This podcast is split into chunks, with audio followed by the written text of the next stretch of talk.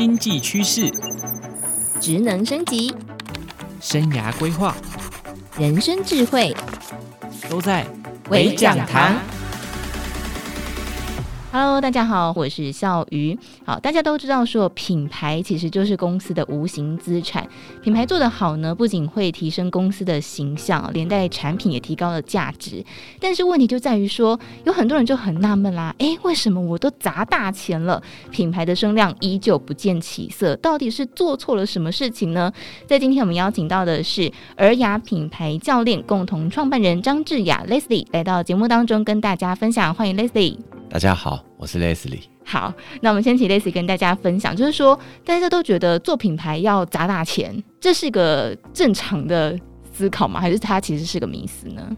我觉得这个是大家的习惯呢，就大家觉得我做出来一个产品也好，品牌也好，如果不告诉别人的话，就是像穿了很漂亮的衣服在夜里走路，叫做锦衣夜行，没人会知道嘛。嗯，所以为了让别人知道，那就上上广告喽。然后做一下这些行销沟通喽，想必就会有比较多的人知道了，对不对？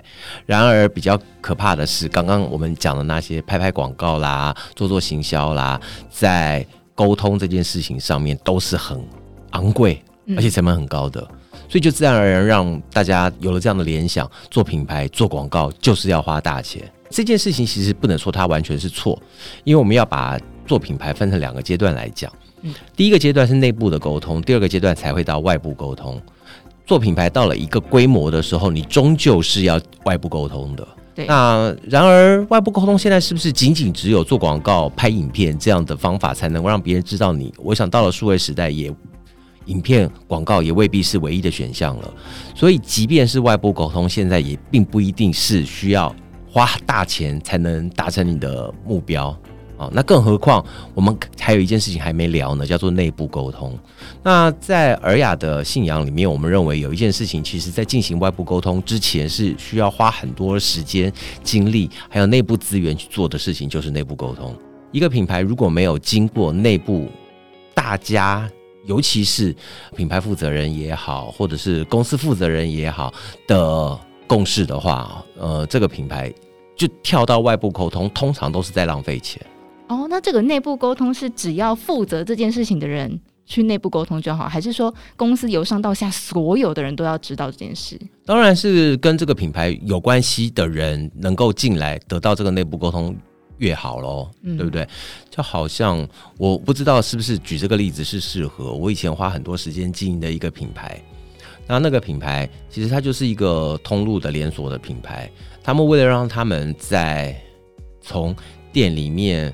的干部，一直到公司里面的不同部门的每一个人都能够对公司未来的三年、五年发展的策略、经营的方向有共识。他们几乎是每一两年，就是全公司上下拉到外面做这样子的外部会议，在对内部经营管理发展的策略做内部沟通。诶，哦，所以你看内部沟通是多重要的一件事情。如果所有公司里面的人，你看，人家公司规模这么大，都在做这件事情。那么，台湾的中小企业五十个人左右的公司做内部沟通，应该是更容易的吧？大家通常都忘记了这个步骤的重要。嗯、哦，不过内部沟通应该有很多的美角吧？因为很多公司也很喜欢办什么共事营啊，然后全体开会啊。是是，是。可是好像有时候不一定可以达到老板期待的那个成效。所以就讲，在我们的信仰里面。董事长、CEO、企业负责人其实是最重要的关键角色。如果他没有在这件事情里面展现他的参与、积极，或者是他应该要扮演的角色，通常这种内部会议都不会成功的。所以，如果老板只是扮一个发号施令的将军，可能发号施令的将军还是好事。通常都当藏镜人，就是让你们在前面搅和了一会儿。然后他到后面最后出来的时候，也不发表他自己的意见，就讲说没关系，你们就照着你们的想法做。通常进入外部沟通以后，都会浪费时间、浪费人力、物力、财力。哎，所以老板们要记得这个刚 Leslie 说的这番话很重要。嗯，所以有没有什么样的相关案例可以跟大家分享呢？案例超多的。通常以前我们如，因为我现在是以一个顾问的身份在和大家聊品牌。那如果回到以前我在广告代理商的角色的话，那一天到晚处理的就是这种没有共识，然后就跟代理商进行外部行销沟通工作的那种案例啊，常常都会看到，嗯，发工作给你的人跟他的部门主管的老板脑袋里面想的东西风马牛不相及，不说。我还经历过一个也是本土一个非常大的品牌，但是我在这个里都不方便讲他的名字啊。我有被千叮咛万交代，千万不能讲名字。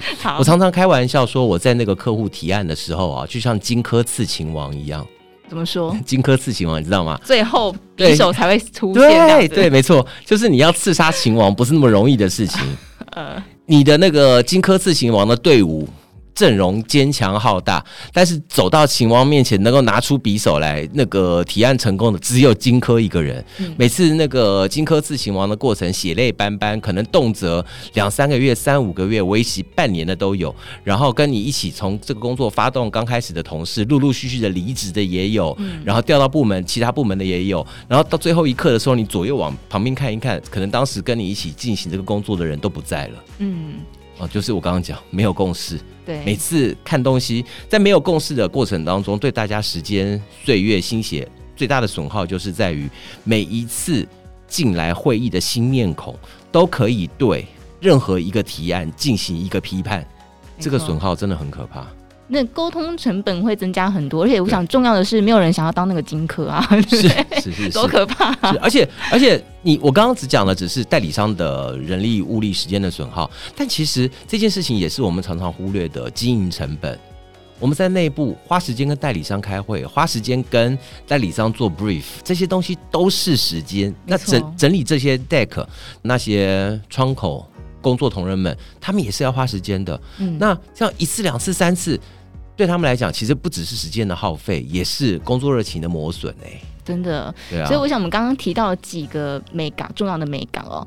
那就是过去尔雅在里奥贝纳里面也服务过很多大家都熟知的国际品牌，所以我们今天说不要讲到品牌名称，但是我们要提出一些成功的案例，比方说像是麦当劳啦、台湾冰室啊这些国际品牌，之所以他们在面子里子都可以去成功的做到，有没有什么样的关键因素呢？我觉得你刚讲那些。我们曾经服务过的很重要的国际品牌啊，他们共同在做的一件事情，我其实在我平常每次上课，只要案例讲到他们，我都会提到，就是他们有些是德国人，有些是美国人，有些是英国人，但四面八方这些建立国际品牌的重要人物或重要团队，唯一一个共同的，就是他们相信他们相信的，并且长期的、持续的在这件事情上面累积。嗯，所以还是内部要先有共识。当然，用各种不同的方式也好，嗯、工具也好，在他们相信的事情上面，不断的做同样的事情，累积。嗯，这件事情是很重要的。嗯，所以尔雅这边会协助品牌去找到他们内部的认同嘛？就是说，因为我想这个可能是大家最觉得困难的部分。其实，其实刚你我们提到那几个重要的国际性品牌，他们通常到台湾来的品牌的工作，严格来讲不会很多。嗯，因为大部分都在国外的母公司就已经对于这个品牌的阶层的品牌内涵做了很充分而且清楚的定义，但还是难免有两每隔两三年要对品牌。的工作做一些全面性的整理，嗯，那原因是什么呢？那可能会是，比如说两三年之前那个母公司对品牌发展的方向虽然做了定义，但两三年之后，可能消费环境的改变、世界经济局势的改变，然后不确定当时定义的方向到了每一个国家是不是才符合当地的社会状况和社会需要。那我举一个例子好了，就像我们以前曾经做过的 Johnny Walker，Johnny Walker 被大家都熟知的就是 Keep Walking 嘛，对，对，那几乎已经是十几二十年定义出来的一个品牌方向了。那因为这个品牌方向非常的清楚、清晰，也政治正确，不会有人。去反抗或者举手有疑问，说我觉得 keep working” 这句话现在不符合 Johnny Walker 这个品牌了，那怎么办呢？十几年前他们的顾客是三十岁、四十岁的人，十几年之后，这顾客可能已经五六十岁了，也不是他们现在会消费的顾客了。那现在的三十岁、五十岁、三十几岁的那种白领上班族对 keep working” 的理解，或者是对 keep working” 这句话的关系又有什么不一样？一定会改变嘛？随时间的改变而改变。对，所以大概他每个。一阵子，我们就要对 Keep Working 这样的品牌方向，在本地进行一些挖掘、理解，然后诠释，告诉顾客 Keep Working 的新意义。我想，这就是我们在对国际性品牌、品牌阶层做的不断的更新的工作，让这个品牌时时刻刻都能够在三十世代里面是理想的品牌嘛。对，因为顾客也会成长啊，也会换新。对，所以我们刚刚讲的是国际的品牌。那么讲一下本土的品牌，像现在大家也很熟悉，像绿藤生机啦、红顶果子啊、鲜乳坊啦，这些些也都是尔雅曾经扶植过的一些台湾本土的企业。嗯、那当然，他们跟国际品牌的操作就会更加的不一样了。所以尔雅这边怎么协助本土的企业呢？我觉得我们能够帮助本土企业最重要的一件事情，就是毕竟我们在外商公司待了很久，接触了很多外国的品牌。也侧面观察这些外国品牌用什么样的方法、工具，把自己的品牌打造的这么的强大。所以我觉得多多少少学会了一些事情，然后就把这些学会的东西整理成工具化的东西，然后带来给本土的中小企业。这是我觉得我们能够做的最重要的事情。然后另外一件事情会跟金周刊发展这次品牌未来学新的工具，同时也是因为我们。这几年在中小企业晋升观察，发现一件事情，就是中小企业，尤其是台湾的中小企业，大部分都是人治。对，我所谓人治的意思是什么？就是老板说了算。对，老板说了算。老板突然不在了，大家就不知道该怎么办。好，那我想，其实开公司，以我自己现在开公司的我的最大的心愿，就是如果有一天我可以在家不上班，公司还可以继续稳，营运有钱赚，那真是开公司的人最幸福的事情了。现在已经可以了吗？当然还不能。但目标是这个。对，目标是这个。所以你要想，你怎么可能一个公司开在那里，老板不上班，公司还可以自动维持 auto run 的营运，对不对？嗯。我想制度跟 SOP 是一个很重要的事情，品牌管理也是这样。所以我常常开玩笑跟大家讲，我做麦当劳十几年，麦当劳这十几年里面换了几任 global 的 CEO 跟 global 的 CMO，大家都不知道，对不对？不知道。我们去麦当劳还是一样吃一样的大麦克啊，没错。这就是。品牌有了一定的规模，大家都有在品牌这个世界里面能够有自己的角色，为自己的角色做该做的事情，品牌就会自己 auto run。我觉得是一个很好的案例。我也想借由我们在这些外商公司、外商的客户学到的一些工具，让这些中小企业照着这些工具一步一步去建立起他们的品牌，让他们的品牌能够在这样的状况下能够 auto run。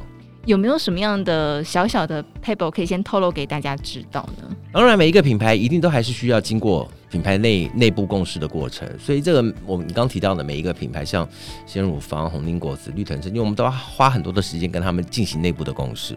那内部的共识就是从创办人也好，到第一线负责行销工作、销售工作、通路工作的人也好，都要对现现在他们花时间经营的这个品牌，心里有一样的想法。嗯，品牌的愿景要有一样的想法，品牌的核心能力要有一样的想法，这些东西都是很重要的品牌内涵。你必须很清楚知道这个品牌带带领着大家要前进到什么方向，大家对于目标有共识了，我想那个力量才能够被紧紧的绑在一起，一起往前进，更有效率嘛。